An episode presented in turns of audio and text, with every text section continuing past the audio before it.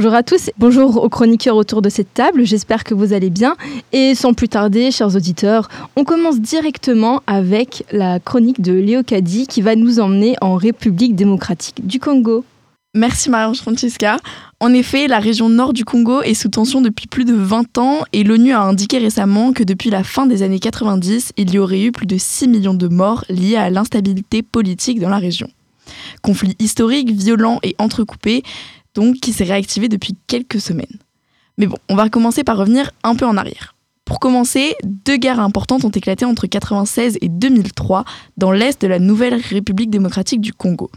Conflits qui ont eu pour conséquence un bouleversement d'alliance de Kinshasa qui s'est retourné contre le Rwanda et l'Ouganda, deux de ses pays voisins. De 2004 à 2009, la guerre du Kivu a eu lieu via une succession de conflits armés entre la République démocratique du Congo, le Rwanda et le Congrès national pour la défense du peuple. Ce dernier qui a pour but de protéger les civils Tutsis qui ont été victimes de discrimination et de persécution durant ces dernières années. Quelques années d'accalmie vont suivre la guerre du Kivu. Mais le mouvement du 23 mars, plus communément appelé M23, apparaît en 2012 avec le même objectif que le Congrès national pour la défense du peuple, c'est-à-dire protéger les populations Tutsis. En 2012, le M23 a pris Saké, mais a été chassé en 2013. Plus récemment, depuis octobre 2022, le M23 a relancé une offensive dans la région en étendant son influence à de plus larges communautés. L'ONU affirme que le Rwanda soutient le M23, affirmation que Kigali n'a jamais confirmée. Depuis le début de cette offensive, le gouvernement congolais a augmenté ses alliances avec des groupes armés indépendants pour combattre le M23, l'armée congolaise étant trop faible face à, face à ce mouvement. Mais pourquoi autant de violence prend place au sein de cette région? Eh bien, le nord-est du Congo est une région extrêmement riche en coltan, minerai essentiel à la production des téléphones. Ainsi, sa présence de masse alimente les tensions entre les groupes armés et les pays voisins, qui veulent tous bénéficier d'un peu de ces richesses. Mais alors, quelle est l'actualité plus récente? Eh bien, plus récemment, le conflit a fait du bruit sur la scène internationale. Première explication, lors de la demi-finale de la Coupe d'Afrique des Nations qui opposait la Côte d'Ivoire et la République démocratique du Congo, les joueurs congolais ont dénoncé la crise oubliée qui prend place dans leur pays. Tous alignés, une main sur la bouche et l'autre pointant leur front et une arme, ils dénoncent le silence de la communauté internationale à l'égard de la situation congolaise. En effet, cette situation devient de plus en plus préoccupante. Depuis quelques semaines, les violences se sont accentuées et le M23 menace maintenant la ville de Goma et de Saké, où les bombardements se multiplient énormément ces derniers jours. Cela mène les populations locales à se déplacer en masse pour trouver refuge ailleurs. Le 18 février dernier, le Rwanda a publié un communiqué affirmant qu'ils allaient développer leur défense aérienne afin d'assurer leur sécurité en cas d'attaque congolaise. Mais ils ont aussi annoncé que la question du M23 ne les concernait pas et devait être résolue par la République démocratique du Congo exclusivement. Le 19 février, des manifestations se sont tenues à Kinshasa et à Goma pour dénoncer l'indifférence de la communauté internationale face à l'avancée considérable du M23 et aux violences envers les civils. Le jour suivant, le ministre des Affaires étrangères français s'est aligné à la position états-unienne et a demandé au Rwanda, je cite, de cesser tout soutien au M23, mais souhaite aussi la désescalade entre les deux pays. Je vous invite à rester très connecté au podcast parce qu'on continuera sûrement à parler de cette actualité brûlante. Ok, merci beaucoup Léo Kadi. Et on reste à l'international avec Agathe qui va nous parler de Misak Manouchian. Je suis sûre que le peuple français et tous les combattants de la liberté sauront honorer notre mémoire dignement. Tels ont été les mots de la dernière lettre de Misak Manoukian à destination de sa femme Mélinée. Qui est Misak Manoukian, me diriez-vous? C'est donc un ouvrier, poète et militant communiste arménien immigré en France. Il est né en 1906 à Adiyaman, à l'époque situé dans l'Empire ottoman et aujourd'hui au sud de la Turquie. Aujourd'hui, un siècle plus tard, sa mémoire est chère pour le peuple français, puisque Misak Manoukian a été le chef de groupe des résistants étrangers durant la Seconde Guerre mondiale et donc pendant l'occupation. Mais est-ce que tu peux nous expliquer plus en détail cette partie de sa vie? Bien sûr, Maria Francesca. Et d'ailleurs, tu vas comprendre que c'est cette partie qui est au cœur de l'actualité aujourd'hui. En effet, Misak Manoukian, après s'être réfugié en France pour fuir le génocide arménien, il s'engage suite à la crise du 6 février 1934 dans le mouvement antifasciste initié par le Parti communiste français. Pour rappel pour nos auditeurs, le 6 février 1934, une manifestation anti-parlementaire est organisée à Paris par la Chambre des députés et des, hum, et des groupes de droite, des anciens combattants des ligues d'extrême droite, protestant contre le renvoi d'un préfet de police suite au décès, dans des conséquences mystérieuses, d'Alexandre Stavisky, un escroc franco-russe. La parenthèse est à présent fermée. Misak Manoukian a donc commencé ainsi ses prises de position politique. Après plusieurs fonctions dans différents partis et associations communistes, il deviendra le chef militaire des FTP-MOI et directeur de l'Union populaire franco-arménienne. Et pourquoi aujourd'hui il est au cœur de l'actualité? Tu as raison, Maria Francesca, il est effectivement au cœur de l'actualité en ce moment. Misak Manoukian rentre ce mercredi 21 février au Panthéon avec sa femme Mélinée. Il est mort en 1944, arrêté par les brigades spéciales de Vichy, ayant pour but de traquer ce qu'ils appelaient les ennemis intérieurs suite à de longs jours de torture. Et comment va se dérouler la cérémonie? Alors, aujourd'hui, il repose avec sa femme au cimetière d'Ivry. La nuit du 20-21, le cercueil sera dans la crypte du mémorial de la France combattante au Mont Valérien, suite à la demande de Jean-Baptiste Romain, directeur des hauts lieux de la mémoire d'Île-de-France. Leur cercueil quittera ces lieux vers 18h30 pour rejoindre le Panthéon. Un jeu de couleurs et de lumière rappellera les trois périodes de sa vie, le génocide arménien, l'arrivée en France et la résistance. 1200 invités sont attendus, plus de 150 journalistes 600 scolaires ayant étudié cette figure. Le Premier ministre arménien Nicole Pakinian sera également présent suite à l'invitation du président de la République Emmanuel Macron. Le groupe de musique Feu Chatterton reprendra le poème euh, d'Aragon, Strophe pour se souvenir, puis vers 20h, les cercueils seront placés à tout jamais dans le caveau 133 de la crypte du Panthéon avec l'auteur Maurice Genevoix et l'actrice et également résistante Joséphine Baker. Il est aussi prévu qu'une plaque avec les noms des 22 autres camarades FTP-MOI et leur chef Joseph Epstein sera posée devant le caveau. Beaucoup de monde est attendu visiblement, mais est-ce qu'il y a des noms connus? Alors, Maria Francesca, là est toute la polémique actuelle. En effet, Marine Le Pen a annoncé qu'elle sera présente, ce qui a agité le reste de la classe politique, ravivant ainsi le débat infini d'inclure ou non le Rassemblement national dans ce qu'on appelle l'arc républicain. Mais est-ce que tu peux m'expliquer pourquoi sa venue est-elle problématique? Le problème soulevé ici réside dans les origines du Parti du Rassemblement national. En effet, ce parti, à l'origine, a été créé par des anciens collaboratistes, des anciens membres de la Waffen-SS et des ex-membres de l'OAS, organisation de l'armée secrète, qui a organisé de nombreux attentats en Algérie et en France, ainsi que des néofascistes et négationnistes. C'est pourquoi Fabien Roussel, chef du Parti communiste français, mais aussi et surtout Emmanuel Macron, le chef de l'État, ont euh, exprimé leur désaccord concernant cette venue. Le président du comité pour l'entrée au Panthéon de Misak Manoukian, Jean-Pierre Sakoun, s'est exprimé aussi en expliquant que la venue de Madame Le Pen n'était pas, je cite, le plus grand de nos plaisirs, mais qu'il respectait les institutions en l'invitant en tant que présidente de son groupe à l'Assemblée. Pour conclure donc, avant sa mort, Misak Manoukian écrira qu'il meurt j'ouvre les guillemets, en soldat régulier de l'armée française de la libération. Son entrée au Panthéon est une première. Pour la première fois, des résistants communistes reposeront dans la nécropole républicaine.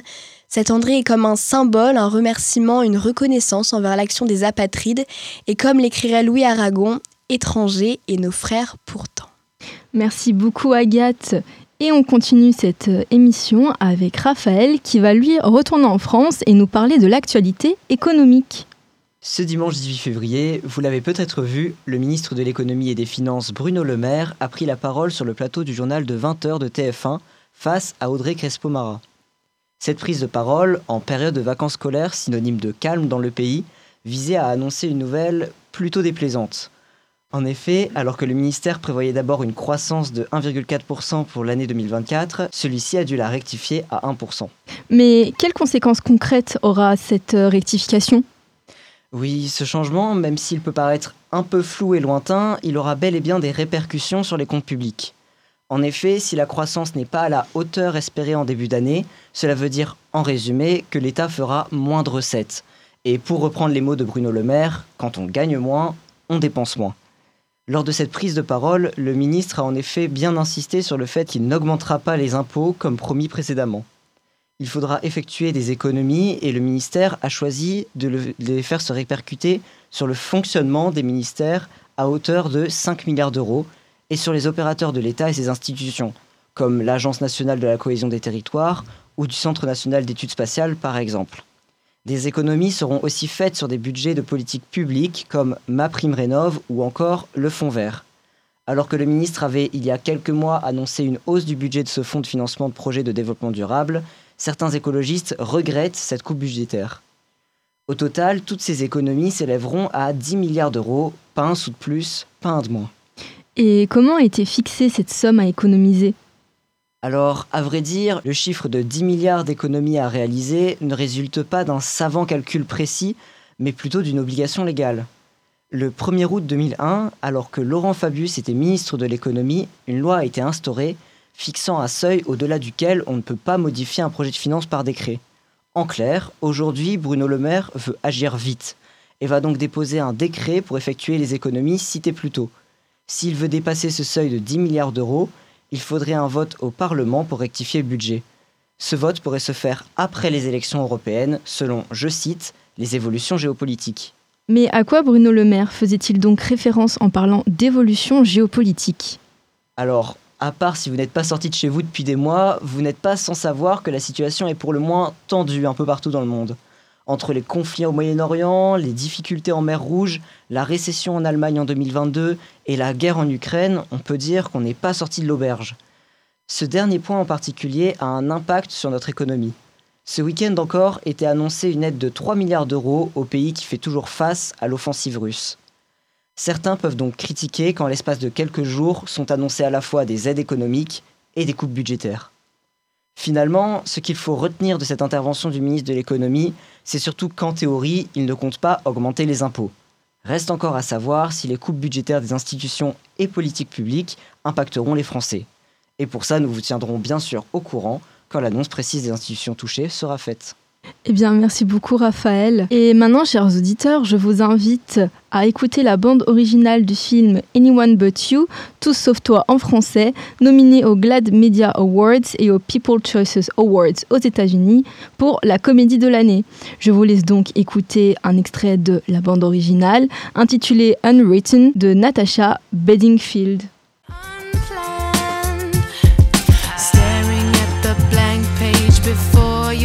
Open up the dirty window, let the sun illuminate.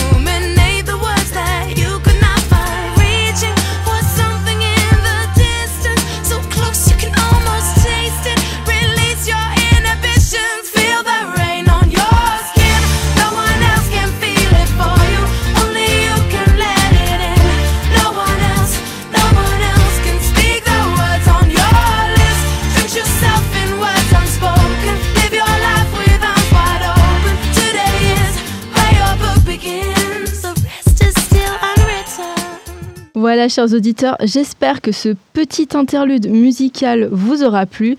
Et on reste en France avec Louane qui va nous parler des Jeux paralympiques. Le compte à rebours des JO avait été officiellement lancé le 26 juillet dernier, à un an de la cérémonie d'ouverture. Et l'événement approche à grands pas, puisqu'on est à moins de 160 jours de la plus grande cérémonie sportive de tous les temps, qui se déroulera donc du 26 juillet prochain au 11 août sur l'ensemble du territoire français. Mais aujourd'hui, on va s'intéresser aux Jeux paralympiques et plus particulièrement à leur histoire. Tout commence en 1948 dans un hôpital militaire au nord de Londres. Un neurologue allemand, Ludwig Gutmann, cherche un moyen d'accélérer le rétablissement de ses patients paraplégiques, tous vétérans de la Seconde Guerre mondiale. Son unité réunissait surtout des anciens pilotes de la Royal Air Force. Il imagine alors des épreuves sportives où ces vétérans pourront s'affronter. Dans un article paru en 1956, il explique, je cite, Jusqu'alors, le problème était sans espoir, car il fallait seulement sauver la vie de ces hommes, femmes et enfants devenus paraplégiques et tétraplégiques. Mais encore, il fallait leur redonner leur dignité et en faire des citoyens heureux et respectés. Et c'est ce qu'il a réussi à faire en créant sans le savoir un nouveau mouvement sportif. Les premiers Jeux se dérouleront en 1952 et on les appellera les Jeux internationaux de Stock-Mandeville, du nom de l'hôpital où travaillait Ludwig Guttmann. Mais c'est 1960 que l'on considère comme la première édition des Jeux paralympiques. Au fil des années, les Jeux paralympiques ont évolué pour inclure un plus grand nombre de catégories de handicap et ont gagné en popularité. Les premiers Jeux d'hiver paralympiques ont eu lieu en 1976 en Suède. Depuis lors, les Jeux paralympiques se déroulent en alternance avec les Jeux olympiques tous les 4 ans. Les athlètes paralympiques concourent dans diverses disciplines, montrant leur talent, leur détermination et leur résilience. Ces Jeux ont contribué à changer les perceptions sur le handicap en mettant en lumière les capacités extraordinaires des athlètes handicapés. Ils sont devenus un événement mondial célébrant l'inclusion, l'égalité et l'excellence sportive. Les derniers Jeux paralympiques se sont déroulés à Tokyo en 2021 avec une participation record et une visibilité accrue pour les athlètes paralympiques. Alors ne manquez pas ceux de cette année en notant bien la date, ils auront lieu du 28 août au 8 septembre prochain. Merci beaucoup Loane et je suis sûre que nombre d'entre nous vont regarder ces fameux Jeux paralympiques qui maintenant, eh bien, nous connaissons l'histoire. Et pour finir cette émission, nous allons écouter Emma qui va nous parler d'Édouard Philippe. Et oui, comme vous le savez certainement, issu du parti de droite Les Républicains, Édouard Philippe était devenu Premier ministre lors du quinquennat d'Emmanuel Macron, mais je me suis demandé ce qu'il était devenu ensuite. Emma, peux-tu nous faire un rapide résumé de son parcours? Édouard Philippe, né en 1970 à Rouen, est diplômé de Sciences Po et de l'ENA. Il a commencé sa carrière politique au Parti socialiste avant de rejoindre la droite. Il a été membre du Conseil d'État et a participé à la création de l'UMP, l'Union pour un mouvement populaire, en 2002. Il a ensuite occupé divers postes politiques, notamment maire du Havre et député de la Seine-Maritime. En 2017, il est choisi, à la grande surprise, par Emmanuel Macron pour former un gouvernement. Il est confronté à des défis tels que les gilets jaunes, la réforme des retraites et la pandémie de Covid-19, un quinquennat très chargé. Après avoir démissionné en 2020, il est redevenu maire du Havre et a été nommé administrateur du groupe Athos. En 2021, il a fondé et présidé le parti Horizon, représentant l'aile droite de la majorité présidentielle. Mais pourquoi sa nomination avait autant étonné lors du premier quinquennat macroniste Eh bien, il y avait plusieurs raisons. Tout d'abord, Philippe avait une histoire politique initialement ancrée à gauche en tant que membre du Parti socialiste, avant de se tourner vers la droite. Sa nomination par Emmanuel Macron, alors nouveau président issu d'un mouvement politique centriste, a été perçue comme un transfert politique inattendu, d'autant plus son manque d'expérience ministérielle. C'est la première fois sous la Ve République, hors période de cohabitation, qu'un président nomme un Premier ministre non issu de sa formation politique et qu'un Premier ministre conduit une politique qu'il n'a pas soutenue pendant la campagne présidentielle. En plus de ça, bien qu'il ait été élu député et maire, Édouard Philippe n'était pas aussi connu à l'échelle nationale que d'autres personnalités politiques de premier plan. Sa montée rapide au poste de Premier ministre a été perçue comme une surprise pour tous ceux qui ne le connaissaient pas auparavant. Il avait aussi plusieurs fois critiqué Emmanuel Macron par le passé, oui oui, raillant en 2014 un ancien banquier de chez Rothschild, mettant en 2016 le parallèle le Macron des actes avec le Macron des discours, ou encore dénonçant début 2017 le fait que Macron n'assume rien mais promet tout, et qu'il est le cynisme d'un vieux routier. Et son parti Horizon alors? L'ancien Premier ministre avait réaffirmé son soutien au président Macron, disant souhaiter sa réélection en 2022 tout en proposant une nouvelle offre politique. Pour les élections législatives de juin 2022, il parvient à obtenir l'investiture de 58 candidats de son parti par la coalition de la majorité présidentielle Ensemble. À l'issue du scrutin, le groupe Horizon et apparenté compte près de 30 députés, avec Laurent Marcangeli à la présidence. Et pour le futur? Eh bien, au début du second mandat d'Emmanuel Macron, la possibilité d'une candidature d'Édouard Philippe à l'élection présidentielle de 2027 grandit. Les sondages indiquent qu'il serait le candidat de la majorité présidentielle qui réaliserait le meilleur score l'ancien Premier ministre reste la personnalité politique préférée des Français. 44% des sondés disent soutenir ou avoir la sympathie pour l'ancien Premier ministre, soit une progression de 4 points par rapport au mois dernier. Bah ah oui, oui, vas-y, attends. Il devance le Premier ministre Gabriel Attal, grand gagnant de la rentrée, la patronne des députés RN Marine Le Pen, qui sont à égalité avec 38% d'adhésion. Suivent le président du Rassemblement national Jordan Bardella et le ministre de l'économie Bruno Le Maire. Ok, merci beaucoup Emma pour ce petit topo sur Édouard Philippe. On verra bien si en 2027 les Français décident de l'élire ou pas. Merci chers auditeurs pour nous avoir écoutés. C'était notre dernière émission avant les vacances. On revient dans deux semaines avec d'autres chroniques. Je remercie les chroniqueurs autour de cette table.